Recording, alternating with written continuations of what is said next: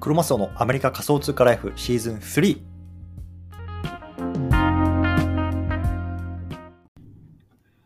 はい、ということで、今日も毎日スペース始めていきたいと思います。よろしくお願いします。4月の5日ですね、水曜日。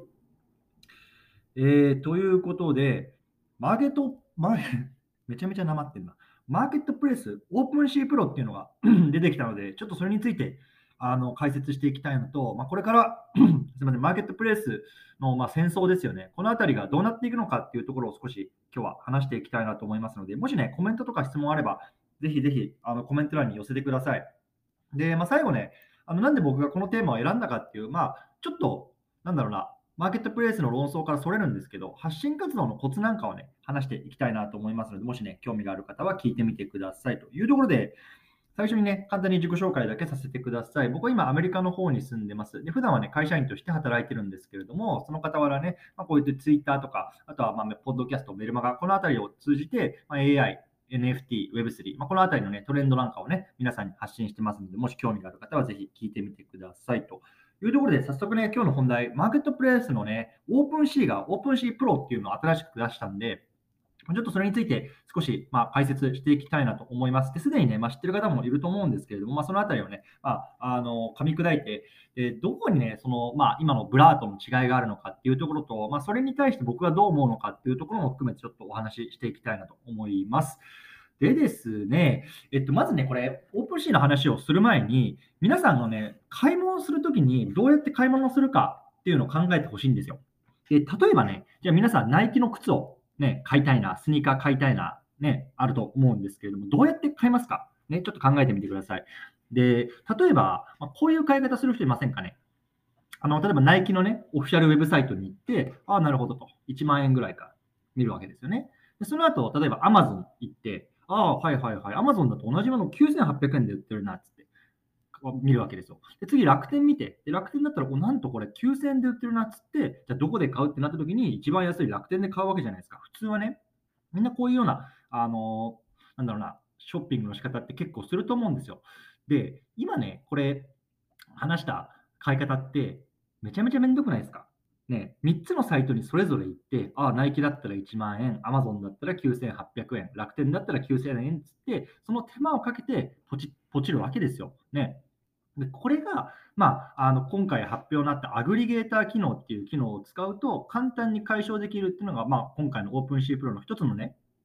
あの特徴なんですよ。で、あの結論から言うと、アグリゲーター機能自体は全然新しいものでもないし、えっと、 Blurも持ってます。で、このアグリゲーター機能って何かっていうと、簡単に言うとさっき言ったね、ナイキとアマゾンと楽天も全部の価格が1つのページでも載ってるっていうようなあのサイトになるんですよ。うん、なので、まあ、そのページさえ行けば、そのね、どこのサイトでいくらに載ってるっていうのがね、比較購買できる。でこれの NFT 版っていうのが OpenSea Pro、今回ね、あの出したものなんですよね。うん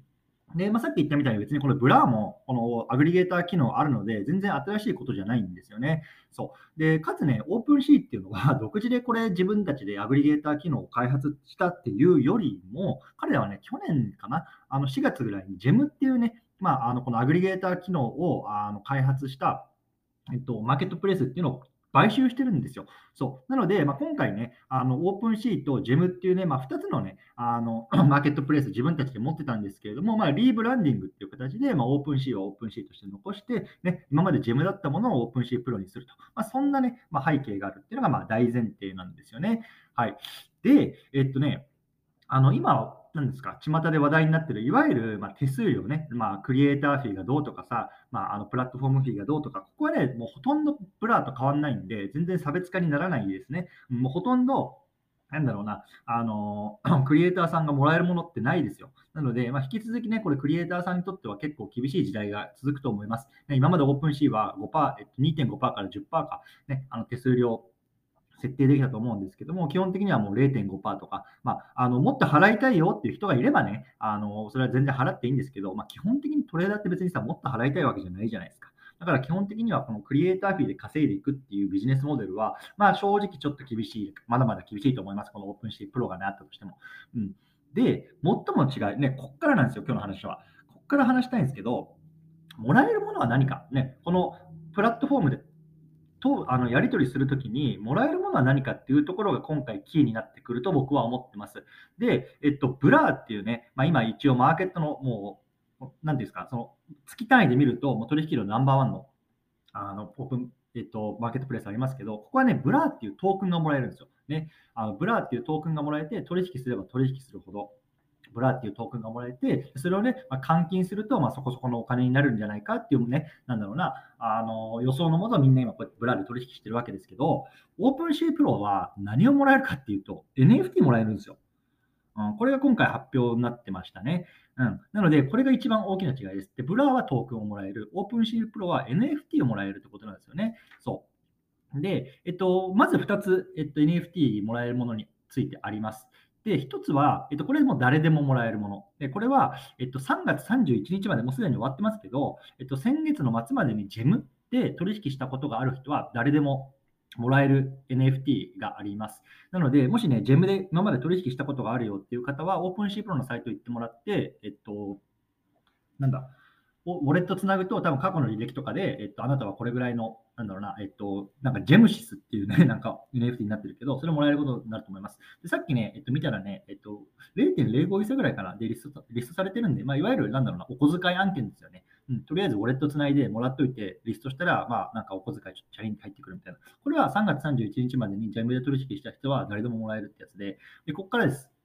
あの、これから、この OpenC Pro で取引する人には、取引すればするほど NFT がもらえるっていう話なんですよね。うん、で、この NFT が何かっていうのが、えっとね、まだアナウンスされてなくて、大体まあ2つの意見が今マーケットで出てるかな、海外の方では。で、1つは彼らの独自の NFT ね、OpenC Pro の独自の NFT で取引すればするほどレアなものがもらえたりとか、そのあたりの、なんだろうな、いわゆるリビール的なあの要素、まあ、ちょっとガチャ的な要素も入ってる感じですね。なので、まあ、レアなね、NFT がもらえれば、まあ、それは価値がつくし、普通のやつはそんなに価値がつかないし、みたいな、いわゆる OpenSea Pro の独自の NFT がもらえるんじゃないかっていう説と、もう一つは、いわゆる世の中にある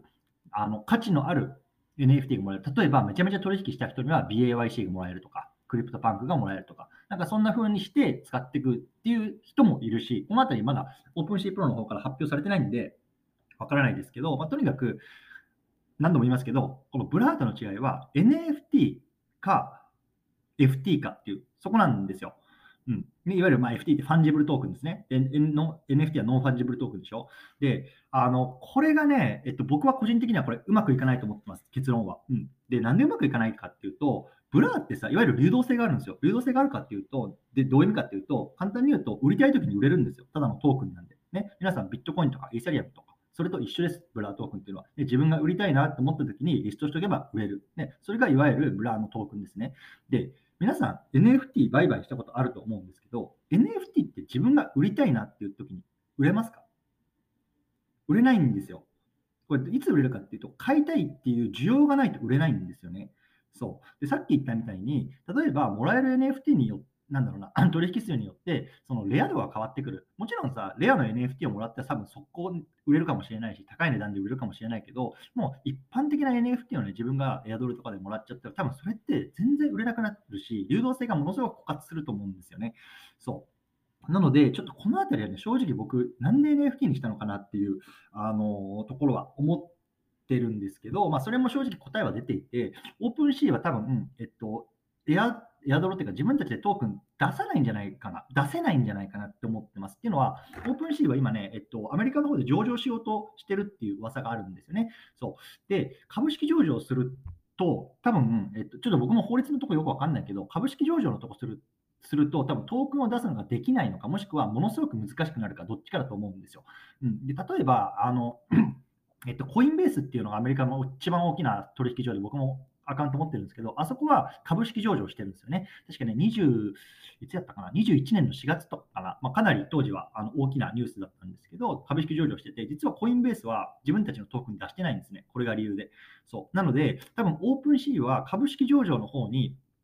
えっと、フォーカスしてるので、自分たちのトークンを、まあ、出さないのか出せないのかちょっとわかんないけど、出せないんだと思うんですよ。だから今回 Blur みたいな fungible token じゃなくて NFT って出すしかなかったんだと思うんですよね。そう。で、僕はまあ、あの、何度も言いますけど、多分、えっと、NFT のエアドロはあんまりうまくいかないと思う。うん。なので、結論から言うと、このブラー VS オープンシーは、まだまだブラーに僕は部があると思ってますね。うん、で、まあ、先日ちょっとリアルな友人っていうか、まあ、知人とあの NFT の話をして、まあ、結構トレードする人たちだったんですけど、まあ、その人と、いやぶっちゃけ今どこのマーケットで使ってるっていう話したら、もうみんな Blur でしたね。うん。だから多分ね、 OpenSea はもうめちゃめちゃやばいなって思いました。僕も正直 Blur 使います。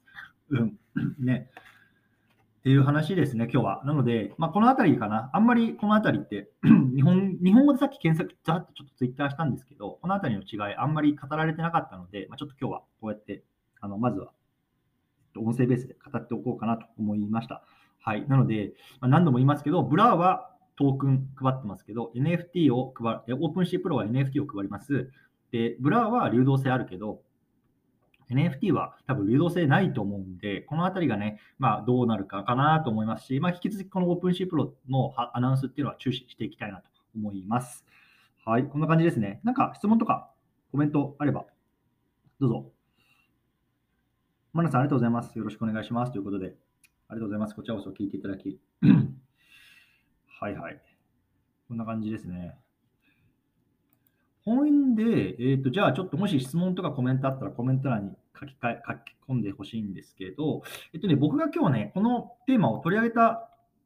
理由とかをちょっと話していきたいなと思います。で、これどっちかっていうと SNS の運用とか発信活動のコツ的なあのところになります。で、まあ僕自身のことを知ら、僕のこと知らない方に簡単に自己紹介すると、僕はずもともとね、あの今 NFT の話してますけど、最近の発信活動の中心は AI です。で、もともとね、NFT は去年の10月ぐらいから発信してたんですけど、まあ、去年の10月から1月ぐらいまで、いわゆる連続ツイートっていうものをね、こう毎日毎日出してました。でね、あのー、まあ、あの、すごくね、運が良くて、まあ、その3ヶ月間で1万人ね、あのフォロワーを達成したんですよ。そうだから3ヶ月で1万人って割とね、こうインパクトがありますねってよく言われるんですけど、まあ、そういうような風にフォロワーを伸ばしてきました。で、そんな僕が今回、あの皆さんにこう発信活動のコツみたいなところを少しお話ししたいと思うんですけど、なんでこのテーマを選んだかっていうところですけど、簡潔に言うと、もうバズワードだからです。うん、今多分この発信をした方が、ま、聞かれるし、見られるし、伸びるだろうなと思ったので、このテーマを発信してるんですね。で、あの最近僕ね、あの実は10月から毎日ツイッターのスペースやってるんですけど、まあ、基本的に AI の話してるんですね。で、あのね、正直言うと、NFT の頃のスペースよりも、もう、ライブで聞いてくれる人の数って、もう激減してます。激減してます。なんで、多分僕のことをフォローしてくれた人たちって、NFT の話を聞きたいからフォローしてくれた人が多くて、ね、だだから NFT の話毎日してるからスペース聞きに行こうっていう人が多かったと思うんですけど、まあ、僕が今 AI の方に発信を寄せちゃってるんで、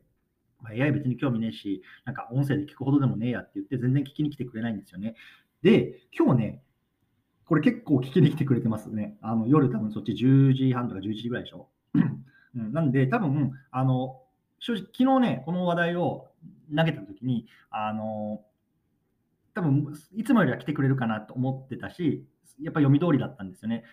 で、やっぱりそのオープンシーとプラーの、こうなんだろうな、負けプレ論争みたいなのって、今結構 NFT 界隈ではもう最もホットなトピックの一つと言ってもいいと思うんですよね。そう。なので、まあそこっていうのを、えっと、速攻で出そうと思って今回出したっていうのがまあ一つですね。うん。あとはね、そうだね、まあその辺だね。なので、まあ今市場でどうなってるのかっていうと、もうまずマケプレ戦争っていうのがまず大きな軸として一つホットなトピック、ずっと昨年の10月ぐらいからなってるっていうのと、まあ、 OpenSea Pro っていうね、まあ、 OpenSea が新しいな、新しいものを出したっていう、まあ、そこかな、そこを、えっと、なんだろうな、えー、があったんで、今回このテーマを選びました。で、えっとね、ここももう一つちょっとポイント、僕の中で皆さんにお伝えしたいポイントがあって、実はこのじゃあオープンシープロについて僕どれだけ調べたかっていうと、えっとね、30分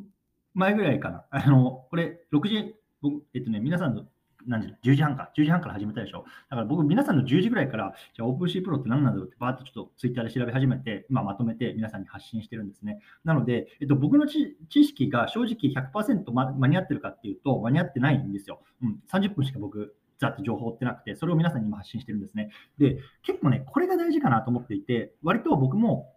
ツイッターの発信とか、何かブログを書き始めるとかって最初したときに、100%自分の中で理解してないと発信しちゃダメだし、なんか怖いなって思ってたんですけど、もう最近はもうスピード重視でどんどん出すことにしてます。もう7割、8割の理解でいいから、とりあえず出せっつって、もうどんどん出して、スピード重視で出してて、でそれで構想して結構フォロワーさん伸びてきたりとか、こうやってね、マーケットで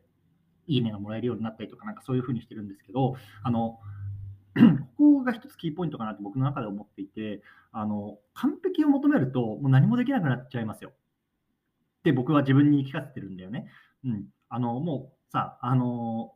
もちろん僕もっと知りたいし、 OpenSea Pro のこともっと調べたいんだけど、あ6時にあの僕朝起きて、ちょっとジムに行って走ってきて、で、シャワー浴びて、で、6時ぐらいになっちゃったのね。で、やべ、6時半からスペースあるなと思って、じゃあ30分でちょっとまとめようって、僕に限られた時間は30分しかなかった。で30分の中でどうやって効率的に情報収集して、どうやってこう構成立てて、じゃあ皆さんに何かあのお伝えできるかなって考えたんですよ。で、このやっぱり限られた時間の中で何かアウトプットをするっていうのがちょっと大事かなって僕は、まあ、常日頃思っていて、まあ、冒頭でも言ったみたいに僕は会社員として働いてます。うん、なので、まあ、1日8時間とか10時間とか NFT とか AI の情報を探って発信できる立場じゃないんですよ。もう本当に朝の2、3時間が勝負なんですよね。そうでそのやっぱ2、3時間の中にどうやって毎日調べて発信して、調べて発信してできるかな、これをまああの常に考えてます。でやっぱその中でもうあの完璧を求めちゃいけないなっていうのにもうあの気づきました、この数ヶ月間で。うん、なので、もう7割、もう6割でもいいと思う、もう6割、7割でもう5で、例えばこれ聞いてる中で、いやちょっとそれオープンシープロって違くない？その機能って違くない？って多分思ってる方いるかもしれないんですけど、そしたらあのぜひコメントいただきたいんですよ。で、あのまあ、言い訳するつもりないんで、まあ、言い訳ですよ。じゃあ言い訳にします。言い訳します。30分しか調べてないからさ、あの100%理解できてないし、あのそうそれぐらいなんですよ。でも僕はこうやって、なんだろうな、あのアウトプットしてるんですね。なので、多分僕より調べてる人もいると思うし、僕より詳しい人もいると思うし、いや、ちょっとそれ違くないっていう人もいると思うんで、それは、あの、コメント欲しいし、で、そこでさ、あの、なんか、ひ、よっちゃダメだと思うんですよ。もう、あの、間違ってたら間違ったでさ、もうすみませんでいいじゃないですか。そう、開き直ってんだけど、僕はなんかそんな風にして、ここ数ヶ月間やってきました。だから別に僕自身 NFT のプロフェッショナルじゃないし、その、素人ですよ。素人がこの10月からずっと発信し続けてきたんですね。で、多分、あの、以前ね、2ヶ月ぐらい前かな、あの、パルパルさんっていう方で、ね、もう今めちゃめちゃフォロワー数とかもね、伸びて、漫画家になったから、パルパルさんおめでとうございます。あのパルパルさんと対談とかさせてもらった時とかにも、なんか、あの、DM とか、DM とかかな、あのでやり取りしたんですけど、まあ、あの正直、あのマスオさんの言ってることって薄いし、あの間違ってることとかもあるよって言われたんですよ。で、それはやっぱりパルパルさんみたいな、まあ、プロフェプロフェッショナルとか、ね、こうトレードをやってきて、まあ、すごくなんだろうな、この業界のを知ってる人から見たら、なんか僕のこと言ってることとかって浅いかもしれないし、なんだろうな、なんかこいつなんかまた変なこと言ってるよって思われるかもしれないけど、もう関係ないですよ、そんなの。って思ってる。うん、関係ないっていうか、あの、やっぱり発信することで自分自身に知識の吸収になるし、やっぱりそうやって言ってもらえることで、あ、何クソふざけんな、じゃあもっと頑張ろうってなるし、っていう僕はそういうタイプなんですよね。うん、なので、まあ、あの、何の話をしてるかよく分からなくなっちゃったんですけど、まあ、発信活動のコツとしては、まず1つ目、もうその時にバズってるバズワードは何かっていうところを狙って、それに対して情報を発信していくっていうのが1つと、スピード重視なんで100%の理解をしてから出そうって言ってたらもう遅くなっちゃうんですよ。で僕が多分明日このテーマで話しても多分こんなに聞きに来てくれなかったと思うんですよね。うん。これはなんでかって言ったら僕がもうあの昨日実は今出張中なんですけど、出張中でちょっと会食があって、会食から帰ってきたらなんか OpenSea Pro っていうのが出てて、なんじゃこれっつって、調べてないけど、じゃあとりあえず OpenSea Pro について明日のポッドキャストを話そう。ね、スペースで話そうと思ってこう出したんですよね。そう。で、限られたさ、時間の中で30分の中でバーッと調べてこうやって皆さんにお話ししてます。で、ね、その調べた中で、じゃあ Blur との違いは何かなって考えたときに、あ、 Blur はトークン出してるけど、NFT は、ね、あの、 OpenSea は NFT だなっていうのを、まあ、ざっとこう読めたんで、まあ、これが多分大きな違いなのかなって出してます。なので、多分もっと違いいっぱいあるだろうし、なんか僕もなんか変なこと言ってると思うけど、うん、そんな感じで僕はあの常に発信活動をするようにしてます。なので、もしね、これが皆さんの、あの、なんだろうな、参考になったら嬉しいなと思います。はい、ということで、今日もこんな感じで、一人でダラダラと喋ってますけれども、いかがですか？コメント、質問ありますか？コメント来てますね。ちょっと待ってね。あれ？どれ？マナさん、ありがとうございます。最近は少し NFT が下火になってきて、DeFi がまた少し盛り上がってきたような気がします。こちらの話も聞きたいです。なるほど、DeFi ね。DeFi 実は僕は全然詳しくないです。あの、もちろんやったことあるし、やってるし、でも、あの、いわゆる多分皆さんが知ってるような、やってるようなやつ、例えばパンケーキスワップとか、ユニスワップとか、SushiSwap とか、なんか、そんな感じですね。で、えっとね、そうだ、 DeFi はね、あの、斉藤さんっていう方がいいですよ。で、実は斉藤さんと僕今度スペースするんで、ちょっとこれ、じゃあ載せときますね。ちょっと待ってね。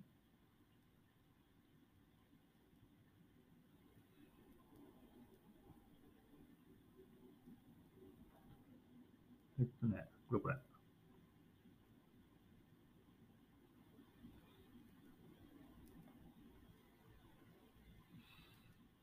今、上の方に載せたんですけど、見えてます？この斉藤さんっていう方、だって斉藤さんのプロフィール見てよ。海外 DeFi トレンドですよ。もうまさしくでしょ。海外 DeFi トレンドで8900人フォロワーいて、メルマガやってます。自己、何？教材や売ってます。コミュニティ持ってますっていう、もう DeFi なら斉藤さんに聞けって僕は言いたい。そう。なので、えっと、 DeFi はね、正直僕もあんまり詳しくないんですよね。なので、うんと、まあ、これもね、一つ、えっと、ポイント、僕の中でのポイントで、えっと、やっぱ時間も限られてるじゃないですか。で、これ聞いてる方に会社員だよっていう人もいれば、いや、主婦だよっていう方で、家事、育児やってる人、ね、いろんなか、あの、なんだろう、バックグラウンド抱えてる方いると思います。で、僕自身も働きながら、まあね、子供の送り迎えしたりとか、まあ、家事、育児もあります。で、やっぱそんな中で、えっと、NFT も DeFi も、えっと、なんだろうな、ビットコインの値動きも、AI も、こう何でもかんでもあの手つけちゃうと、やっぱり回らなくなっちゃうんですよね。なので、僕も、えっと、なんだろうな、得意分野というか、えっと、フォーカスする分野は、まあ、今はアウトプットは AI を中心。で、インプットはま NFT ともう中心とかっていうところで今やってるんですよね。なので、まあ、DeFi もね、本当は時間があればね、あのやっていきたいですね。うん。なので、まあ、ちょっとこのあたりも、今ね、このマナさんから、なんだろうな、えっと、リクエストいただいたので、ちょっとね、あの、意識して情報を取るようには、あの、したいなと、頑張りたいなと思います。ありがとうございます。うん。で、えっとね、斉藤さんは、実はね、えっと、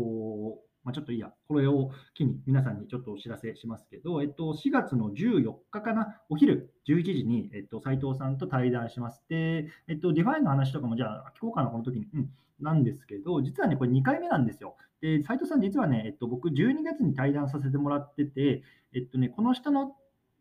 えー、っと、どこや？この下につなげてるか、この下の次、つなげてるところに、えっと、ポッドキャストか、ポッドキャストで、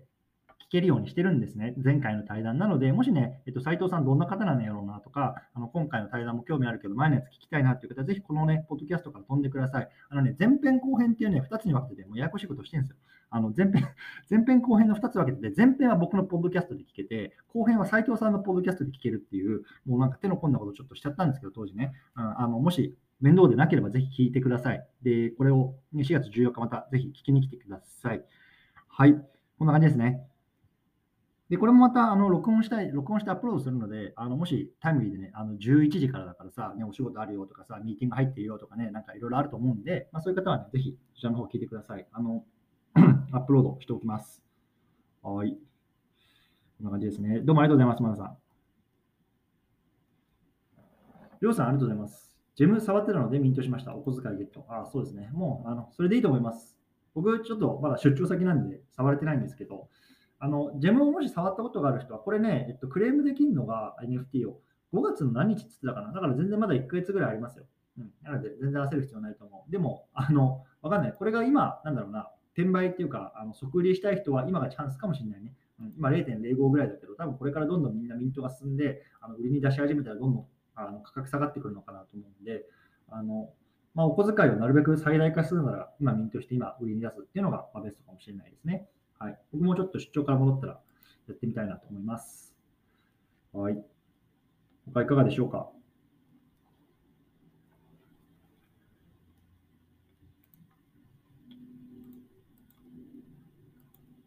はい。っていうことで、今日はじゃあ、なかったらこの辺りにしたいなと思います。じゃあ、えっと、最後簡単に告知かなさせてください。えっとね、今週はもうスペース対談ないんですけど、来週毎日やります。うん、で、まあ、バーっと言っちゃうと、まず火曜日、うどんさん、ね、うどん1号さん、ねえーと、この界隈で有名、まあ、 Voicy もあのチャンネル持ってるけど、うどん1号さんとやらせてもらいます。で、それは火曜日でしょ？で、水曜日は、えっと、新一郎さんっていう、えっと、ゴリラアフィリエーター、こう、自分のことをあの言ってるのかな？うん、まあ、アフィリエーターですね。で、もともとあの NFT とかでの情報発信もしてるし、してたし、してるしの方なんですけど、これ、新一郎さんはね、あの今 AI の方の情報もあの結構発信されてるんですね。で、えっと、AI× 副業っていうところの分野で今情報発信をされててね、これ聞いてる方でもね、あの会社員やりながら副業してるよとか、発信活動してるよっていう方いると思うんですけれども、AI を絡めた副業、ね、あのどんなことがあるのかとか聞いていきたいと思うので、これ水曜日かな、うん、あのやっていきたいと思います。ちょっとね、僕もあのツイートしたんですけど、ちょっとツイート埋もれちゃってるんで、あもし興味がある方、僕のえっと、なんだろう、プロフィール欄から過去のツイート遡ってもらうと、昨日かな、一昨日か、一昨日ツイートしてるんで、そんなにあの前に遡る必要ないと思います。うん、なので、ちょっと見てみてください。でしょ？で、木曜日はね、えっと、浩平さんっていう方と、えっと、対談します。で、浩平さんは最近脱サラして NFT 一本で食っていくって言って、まあ、あの、かなりかっこいい生き方をされてるので、そのあたりの話っていうのも聞きたいなと思ってます。で、最後、金曜日は斉藤さんですね。あの、対談しますので、来週はね、ちょっと結構毎日、あのスペース対談を詰め込んでますんで、はい、ぜひ聞きに来てください。で、聞けなくても録音しますんで、あのそちらの方もぜひ聞いてください。はい。こんな感じですね。うん。はい。で、まあ、じゃあ、ちょっと僕の告知ですけど、僕は今、メルマガでの発信を少し力を入れていて、毎日、あの皆さんに1分で読める、ま、AI とか NFT の情報をメルマガを通じて発信しています。で、昨日はね、あのーなんだろうな。昨日何やったっけな？もうちょっと忘れてるわ、自分。ちょっと待って。自分で書いてないよ。忘れてるよ。昨日はね、あ、ミッドジャーニーっていうね、画像を生成する AI があるんですけれども、そこがね、結構その、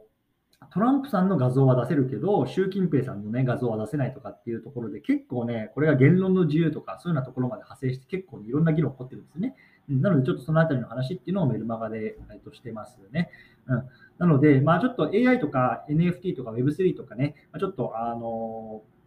トレンディーな話っていうのをね、まあ、サクッとキャッチしたいなっていう方は、ぜひね、このメルマガ、NEXTNOW っていう名前でやってますからね、次の時代のために今学んでいこうっていう、ね、ことをテーマにやってますので、僕のプロフィール欄にリンク載せてます。もし興味がある方は、ぜひそちらも登録してみてください。はい。こんな感じですね。あ、ケンさん、コメントありがとうございます。ありがとうございます。プロが何かをざっくり知りたかったので助かります。ということで。はい。ありがとうございます。そうね、普通はあんま分かんないですよね。この OpenSea と、OpenSea Pro とかです名前ほぼほぼ似てるしさ、昨日何なんなんやろうって思って、僕もちょっとざっと30分だけですけど、調べた内容を今日皆さんにこのようにお話ししてます。はい。OK。ということで、どうもありがとうございました。またね、明日もやりたいと思います。明日は、えっとね、日本時間の9時半にやろうかな、うん。今日はちょっと出張中なので少し時間ずれてるんですけど、明日は9時半、うん、夜9時半やっていきたいなと思いますので、ぜひ聞きに来てください。ということで、今日この辺りにしたいなと思います。どうもありがとうございました。失礼します。